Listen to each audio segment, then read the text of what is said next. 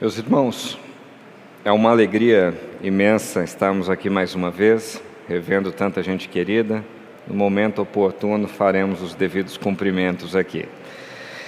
Em sequência à série que temos estudado esse ano sobre os erros do romanismo, hoje trataremos da adulteração dos Dez Mandamentos. O que foi isso? Será que adulteraram os Dez Mandamentos?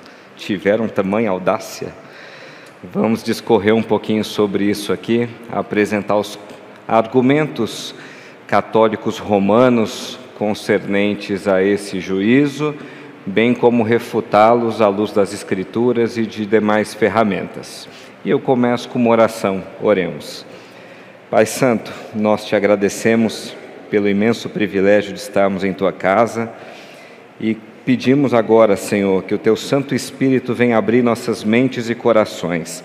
Sabemos que palavra alguma tem sentido ou frutifica se o Senhor não a determinar, e sabemos que é tu, Deus, que faz cair as escamas dos olhos e abrir os corações.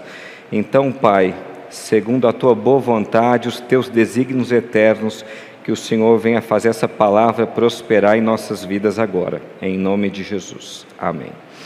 Meus irmãos, em 2003, um protestante norte-americano de nome Joey Bateman, ele entrou num fórum católico norte-americano eh, que estava discorrendo sobre um assunto bem delicado, que é o tema que se a Igreja Católica ela de fato pregou uma proibição às escrituras sagradas ao longo da história que é um argumento que nós temos muito em voga. Né? A Igreja Católica proibiu seus fiéis de, de ler a Bíblia, né? e por isso temos tantos erros. Né?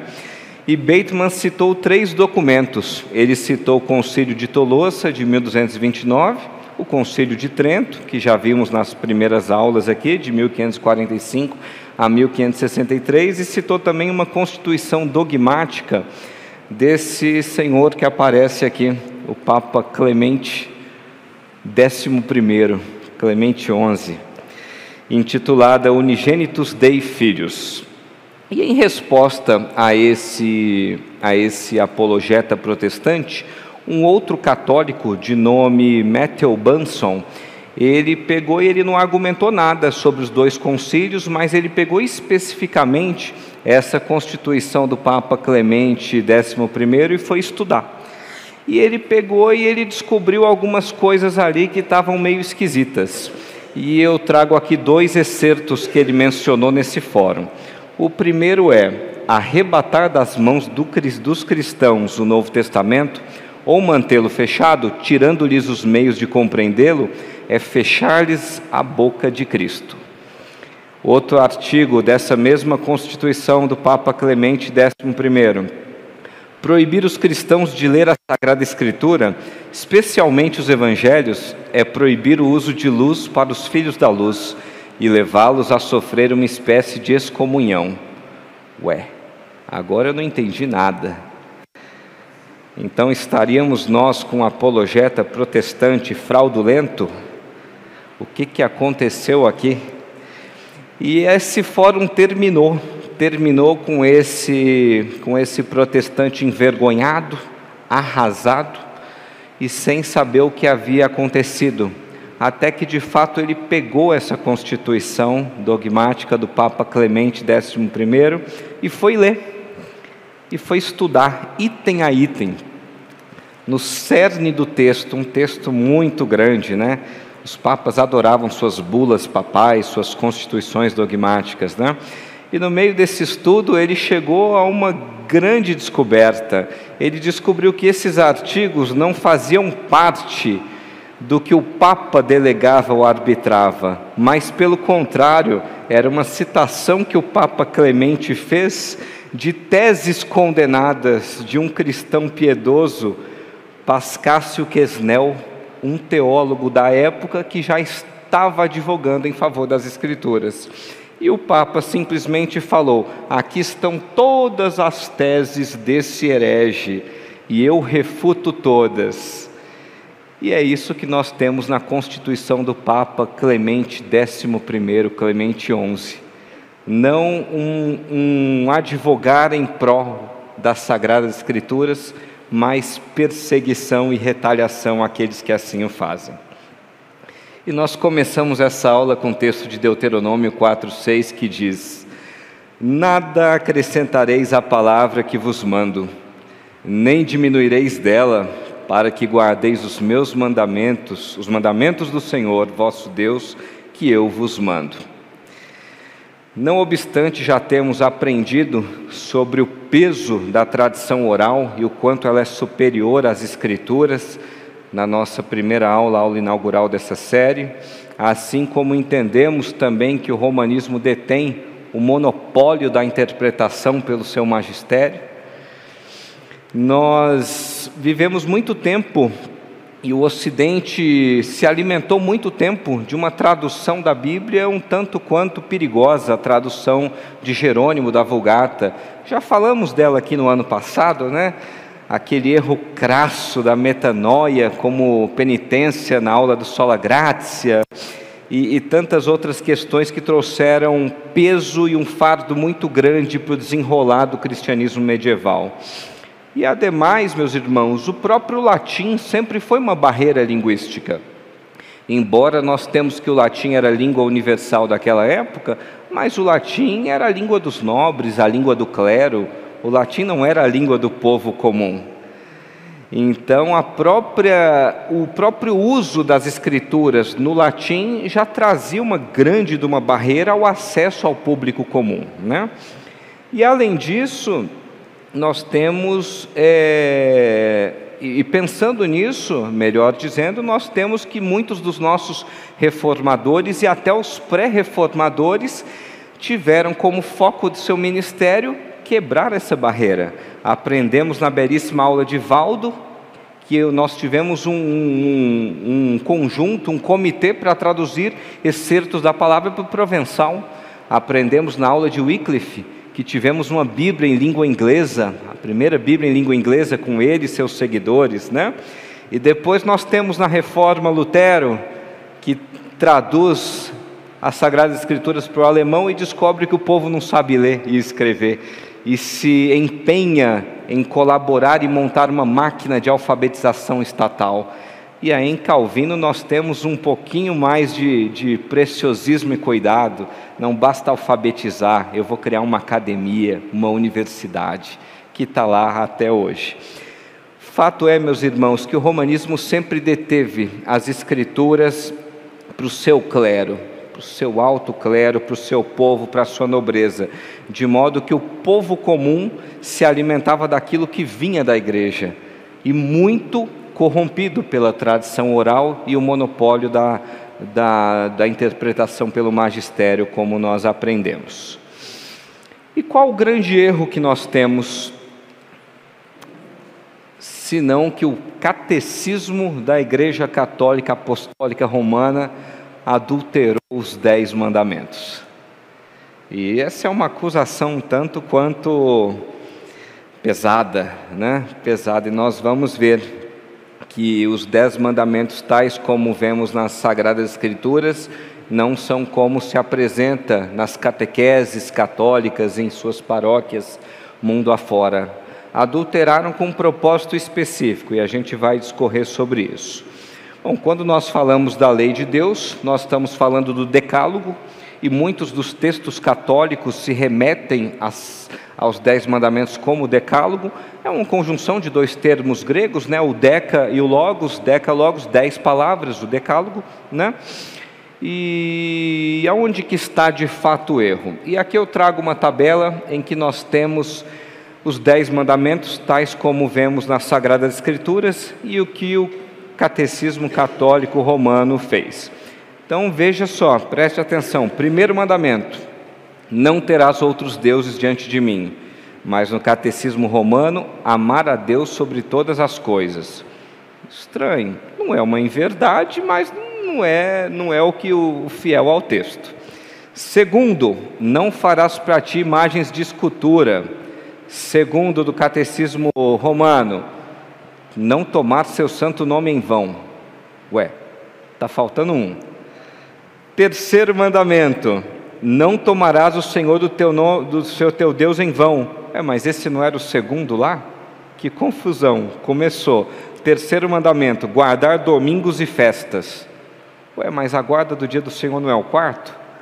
Que confusão eles aprontaram, que tamanha confusão nesse catecismo. E para justificar, meus irmãos, a ausência do segundo mandamento, tiveram que duplicar o último.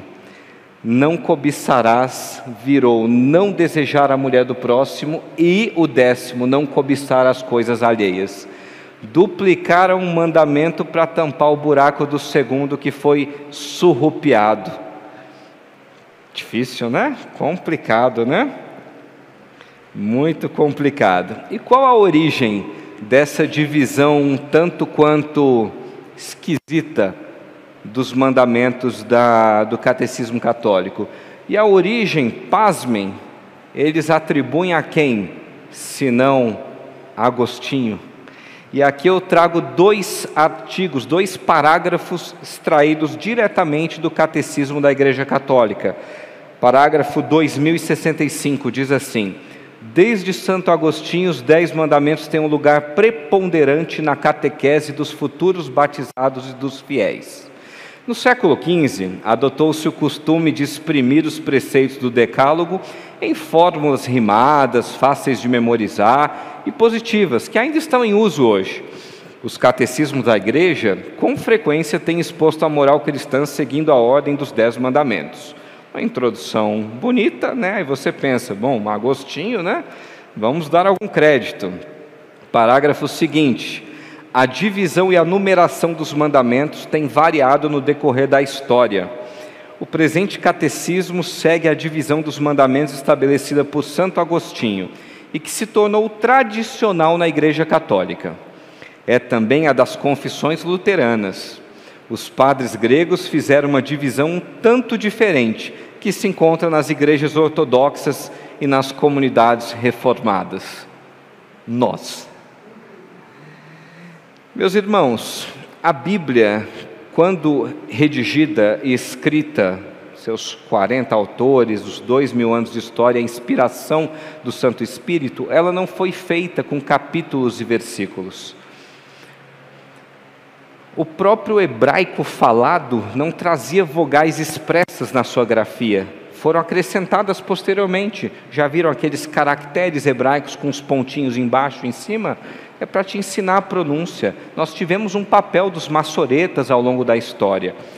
Então, de fato, nós não temos o decálogo enumerado de 1 a 10, mas nós temos o decálogo aprendido em todo o tempo da história que nós entendemos no próprio texto. E nós vamos mostrar aqui quais que são os problemas dessa divisão. E primeiro, vamos ver se de fato veio de Santo Agostinho. Santo não, né? Agostinho de Pona. E aqui eu trago uma nova tabela. Vocês viram que o Catecismo Católico citou a Confissão Luterana, né, o Catecismo Menor de Lutero, e de fato a Igreja Luterana tem uma estrutura de decálogo semelhante em alguns aspectos à Igreja Católica. O segundo mandamento vocês podem ver na Igreja Luterana que está como não tomarás em vão o nome do Senhor teu Deus, porque o Senhor não terá por inocente o que tomar seu nome em vão. Na Igreja Católica, não invocar o santo nome de Deus em vão. Nas Sagradas Escrituras, não farás para ti imagem de escultura. E meus irmãos, não são muitos os argumentos.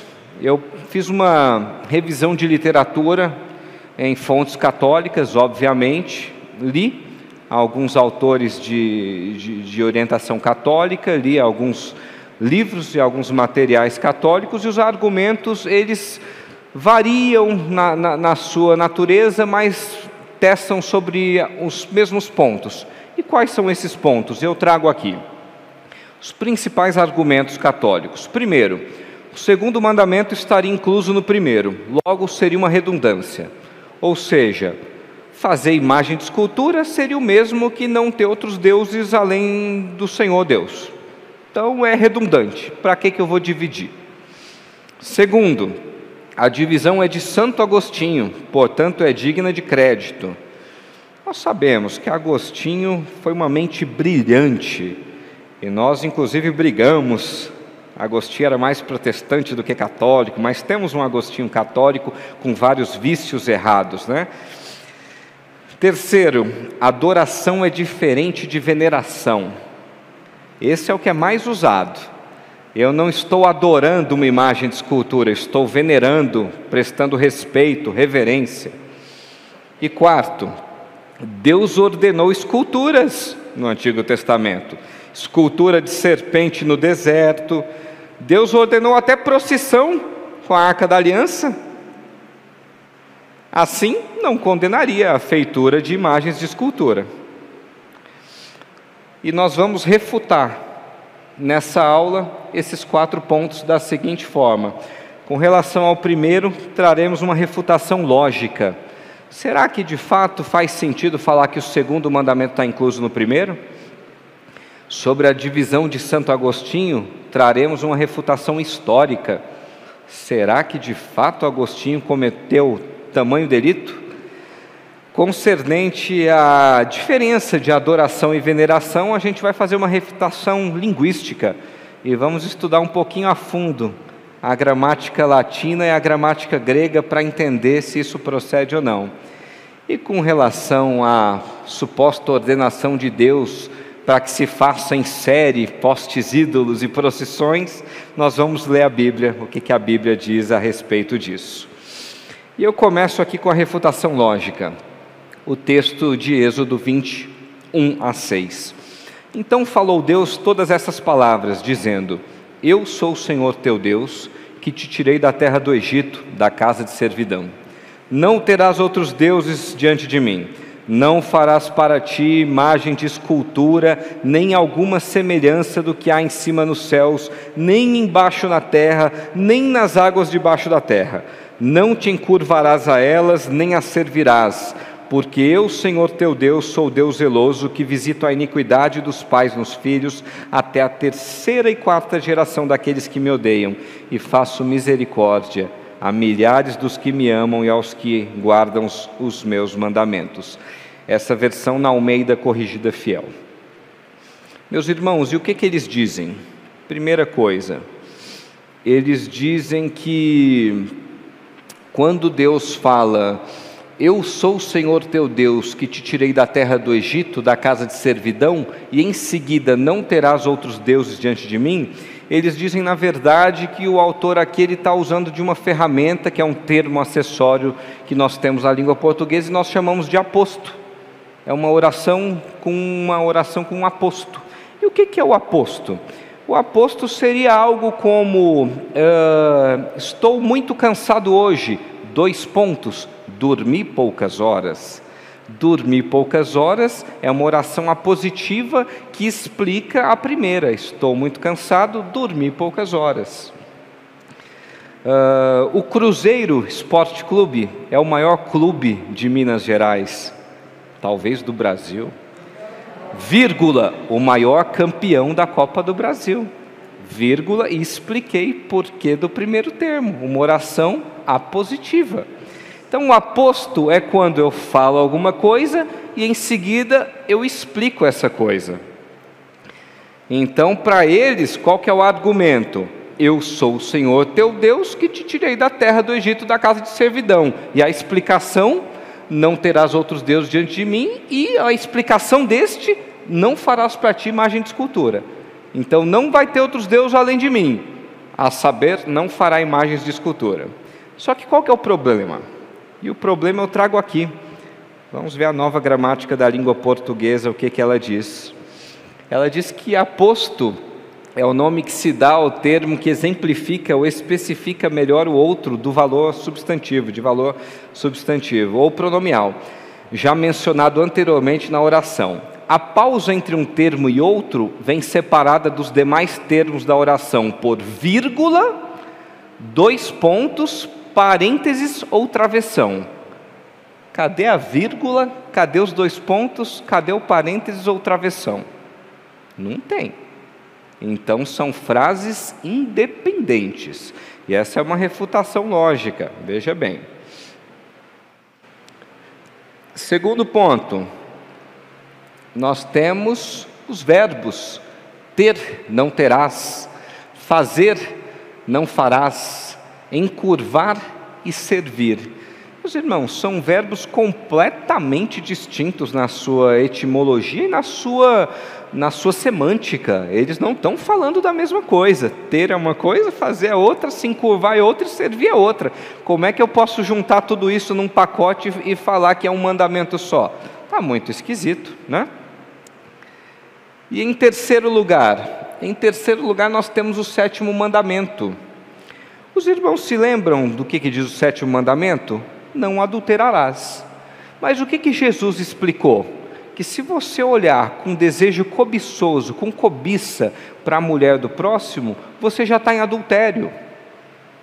Ou seja, olhar com cobiça a mulher de outrem é adultério. Então, como é que eu vou falar no sétimo, não adulterarás, e no nono, não olharás com cobiça para a mulher do outro? Eu vou repetir? Os irmãos se lembram da divisão católica? Nono mandamento: não desejar a mulher do próximo. E aí, para eles, não é o sétimo, é o sexto: não pecar contra a castidade. E qual a diferença de pecar contra a castidade e desejar a mulher do próximo? Então, essa dobradinha do décimo não colou, como se diz no português claro, não pegou. Então aqui nós temos que, usando tão somente da lógica, a gente consegue ver que não são a mesma coisa. Não terás outros deuses além de mim é uma ordem, e não façais, não fareis, e vós, imagens de escultura, é outro assunto completamente distinto. E vou trazer um quarto argumento: eu não preciso fazer uma imagem de escultura para adorar, cultuar qualquer divindade. Eu posso adorar quem eu quiser sem nenhum ídolo. Então, uma coisa não leva a outra obrigatoriamente. Você pode adorar na sua mente, no seu coração. Segundo ponto, os irmãos se lembram? Quem escreveu foi Santo Agostinho, inquestionável, irrepreensível. Ai daquele que se levantar contra o nosso Agostinho. E aqui nós traremos uma refutação histórica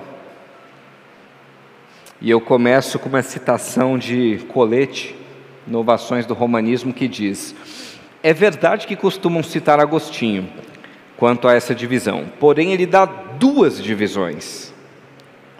Como se pode ver comparado a sua Epístola de Bonifácio com o Speculum ex Deuteronomium, ex Deuteronomium. A teoria de Agostinho era que os três primeiros mandamentos continham nossos deveres para com Deus e por essa divisão desejou simbolizar a Trindade, pernicioso misticismo que trouxe muitos males à igreja. Meus irmãos, de fato, Agostinho tem uma obra em que ele propõe essa divisão, mas ele tem uma outra que ele propõe outra divisão. São essas duas obras distintas aí. Nem Agostinho conseguiu arbitrar sobre o tema. Como se diz, ficou em cima do muro mas pegaram o que lhes convém. Vamos pegar essa daqui, essa daqui basta. E como diz o autor, pernicioso misticismo que trouxe muitos males à igreja.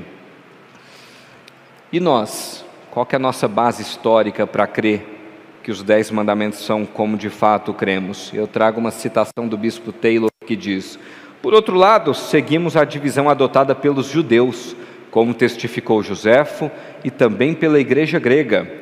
E entre os padres podemos mencionar em nosso favor Tertuliano, Atanásio, Crisóstomo, Jerônimo, Ambrósio, João Cássio, Sulpício, Severo e outros. Então pegaram um artigo de Agostinho, inconclusivo, que se entra em choque com outra obra do próprio Agostinho, para defender uma ideia que nós temos uma gama e uma lista absurda de teólogos católicos que não corroboram com ela. Hum, no mínimo, eu diria que agiram de má fé nesse catecismo, no mínimo, né? No mínimo, eu diria que agiram de má fé. Meus irmãos, mais ainda, os irmãos conhecem o Talmud? O Talmud é a obra, após a Torá, é a maior obra da, da religião judaica, o Talmud é a tradição oral compilada, né? Sabe o que, que diz o Talmud? O Talmud diz: quando alguém encontra um ídolo, ele deve moer o ídolo e jogar poeira ao vento ou lançá-la ao mar. Você não pode nem jogar no chão, que eles têm medo da cinza do ídolo fertilizar alguma coisa no chão. Você tem que moer e jogar no ar ou no mar. Reverendo Dr. M. Cole. Após 29 catecismos usados em Roma, França, Bélgica, Áustria, Baviera, Silésia, Polônia, Irlanda, Inglaterra, Espanha e Portugal, em 27 dos quais está omitido totalmente o segundo mandamento. Em dois deles está mutilado aparecendo somente uma parte. Não está, pois, provado que a igreja de Roma esconde ao povo o segundo mandamento?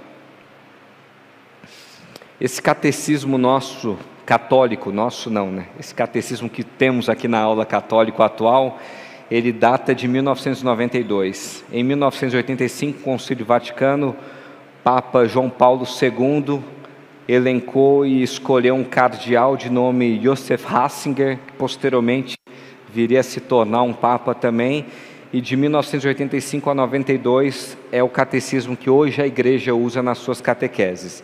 Mas não é o único, nós temos toda essa lista de catecismos católicos ao longo da história. E dos 29, 27 escondem e omitem o segundo mandamento, e dois mutilam a sua, a sua ideia. E agora nós vamos partir para um terceiro ponto. Nós vamos uma, fazer uma refutação linguística. Mas uma coisa é adorar. Nós não adoramos. Outra coisa é venerar. Esse é o principal dos argumentos, é nós veneramos, prestamos respeito, reverência a grandes homens de Deus, santos, né? Será que são coisas distintas mesmo?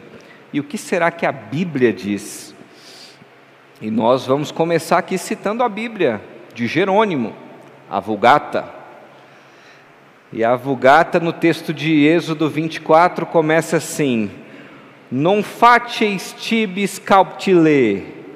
Meus irmãos, a gente não precisa ser fluente em latim para entender que a gente tem um claro cognato aqui.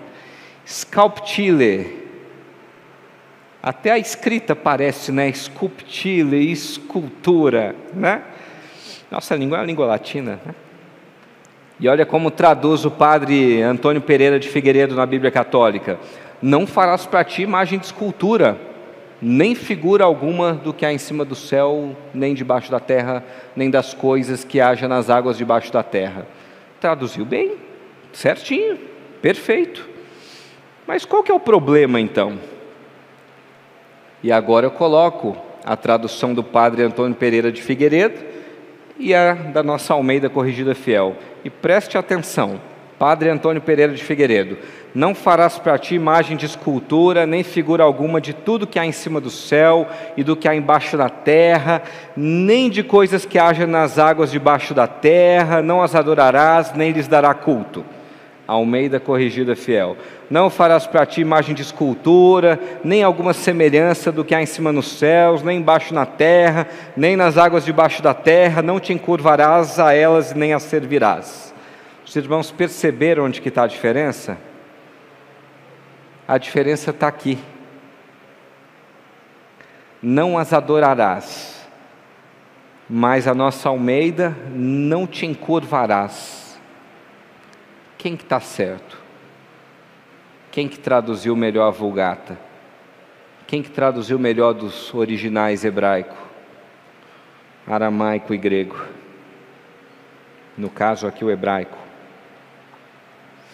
E eu trago aqui uma nova citação de Colette que diz: a melhor autoridade sobre este assunto é a poliglota do Dr. Walton. Aqui temos o texto hebraico com uma tradução interlinear de Pagnini comparada com o original por Ben Arian Nathanius e outros. No original está non incurvabis, o que significa que se proíbe o ato de se curvar o corpo. O Concílio de Trento permite, como mostramos e como já aprendemos, uma prostração diante da imagem. E daqui vem a necessidade de mudar a significação da palavra. A tradução dos 70, o que é a tradução dos 70? Septuaginta, o Antigo Testamento do hebraico para o grego, ela diz proscunesseis, que literalmente significa o ato de inclinar ou curvar o corpo.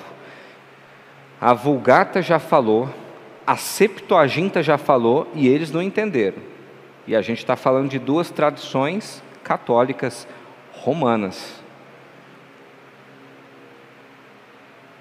E o que, que é essa proscunesseis, esse termo que nós temos no grego? Esse termo em português é a proskínese. E o que, que é a proskínese? A proskínese, do grego pros e cúneo, proscúneo, é beijar em direção. Já viu aquela imagem beijando uma santa, uma imagem de escultura? Refere-se ao tradicional ato das antigas, dos antigos persas de prostrar-se diante de uma pessoa de status social mais elevado. Para os gregos, o ato de prosquínese diante de um mortal parecia uma prática bárbara ou mesmo ridícula. Tal forma de submissão deveria ser reservada unicamente aos deuses. E aí é o seguinte: se você está se prostrando ali, ou você é bárbaro, ou você é ridículo, ou você está falando que aquilo que está na sua frente é um Deus. É isso que o termo em grego da Septuaginta quer dizer. E que a igreja parece que não entendeu. E por fim, meus irmãos, traremos aqui uma refutação bíblica mas a Bíblia manda fazer imagem de escultura. A Bíblia manda. E aqui eu começo citando o nosso autor Magalhães, vulgo Ageu. E diz assim: Sobre a serpente, Deus não a fez para adoração, mas para um meio de cura que apontava para Cristo. A partir do momento em que ela passou a ser adorada, Deus mandou que fosse destruída. Meus irmãos, isso está lá em 2 Reis 18. Sabe o que é engraçado? Em 2 Reis 17, a Bíblia fala que essa prática de se fazer imagens e postes ídolos virou uma febre. Começaram a fazer um monte de cobra pendurada em madeira e acharam em escavações e foi uma loucura. Olha o que, que diz em 2 Reis 18,4: Removeu os altos, quebrou as colunas e deitou abaixo o poste ídolo, e fez em pedaços a serpente de bronze que Moisés fizera, porque até aquele dia os filhos de Israel lhe queimavam incenso e lhe chamavam Neustã. Estavam adorando um poste ídolo.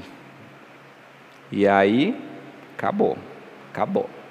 Então você não tem nenhuma ordem para fazer nenhum poste ídolo na Bíblia e se prostrar, proscúneo diante dele Encurbares, você não tem nenhuma ordem na Bíblia.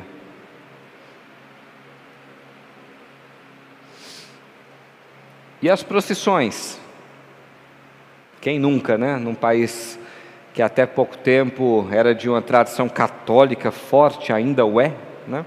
Mas quem nunca viveu ou passou próximo a uma procissão? Sabe o que, que eles usam para advogar a prática das procissões? Sabe aquele texto em que o povo de Israel estava sofrendo nas mãos dos filisteus? E aí alguém teve a genial ideia, que não foi genial e nem autorizada por Deus, de mandar trazer a arca da aliança? Acho que nós já até aprendemos isso aqui na igreja. Trouxeram a arca da aliança. Aí o que, que acontece? Vencer a batalha? Não, Deus pegou e falou: o que, que vocês estão tirando esse negócio do santo dos santos? O lugar disso é lá, não é para ficar aqui. É para o sumo sacerdote, não é para vocês. E aí o que, que aconteceu? Os irmãos se lembram? Os filisteus não só arrasaram com os israelitas, como surrupiaram a arca e levaram para as cidades filisteias. E aí foi só desgraça, né? Aí começaram a nascer tumores e doenças, e aí eles falaram: a gente não quer mais isso, manda para outra cidade dos filisteus. Aí a outra cidade começou o povo a adoecer, aí morrer, vamos mandar para outra. Aí a outra: não manda não, você está doido, esse negócio está amaldiçoado, não manda não. E de repente, eles pegam, a gente tem que se livrar disso. Vamos colocar, fazer um carro de bois, a gente prende esse carro de bois, dá um peteleco nos bois no sentido da comunidade do arraial de Israel e deixa esses bois levarem isso para lá, porque esse, esse objeto está amaldiçoado. E assim eles fizeram. Só qual que foi o problema?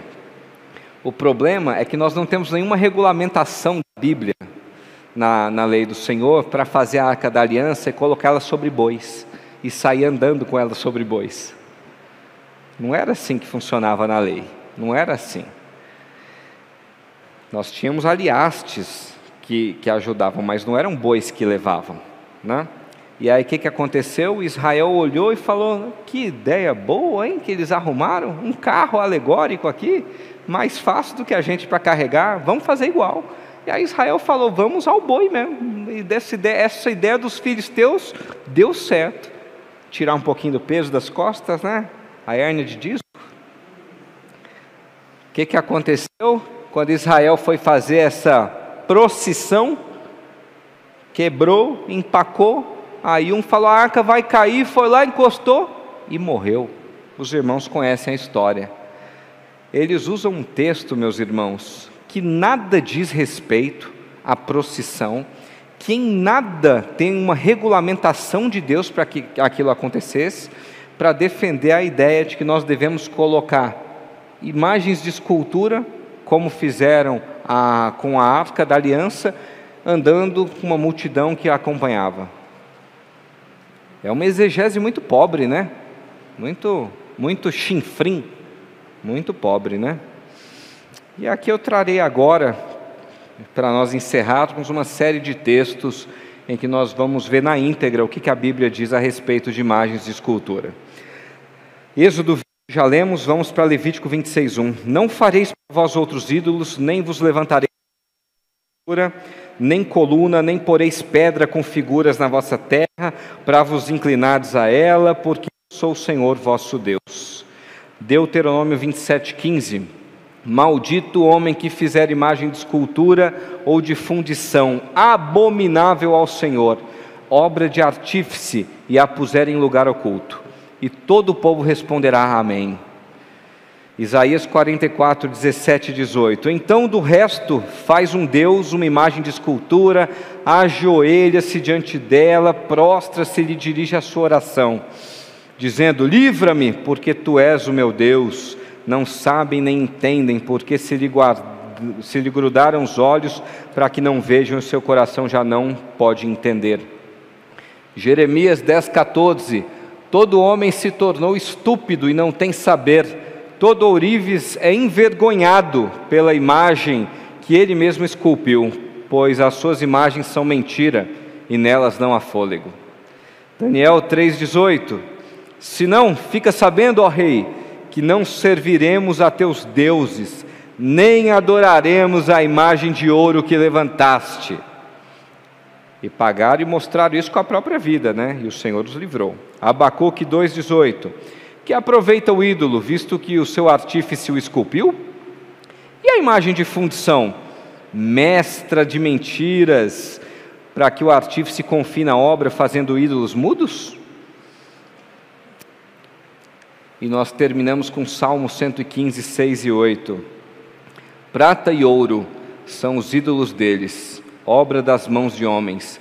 Tem boca e não falam, tem olhos e não veem, tem ouvidos e não ouvem, tem nariz e não cheiram, suas mãos não apalpam, seus pés não andam, som nenhum lhe sai da garganta.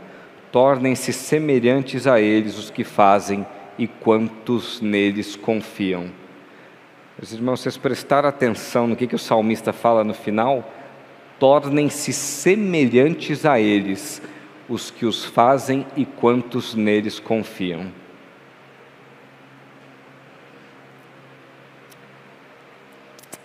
Revisando então, nós aprendemos que, com relação a, a, ao segundo mandamento, está contido no primeiro. Fizemos uma refutação lógica aqui, mostrando que não é uma oração apositiva, não temos elementos de língua portuguesa para isso Uh, fizemos uma, uma refutação mostrando que os verbos são distintos E o mais importante, meus irmãos, qual o sentido do nono mandamento do catecismo católico, se o não adulterarás está lá? Não tem lógica nenhuma.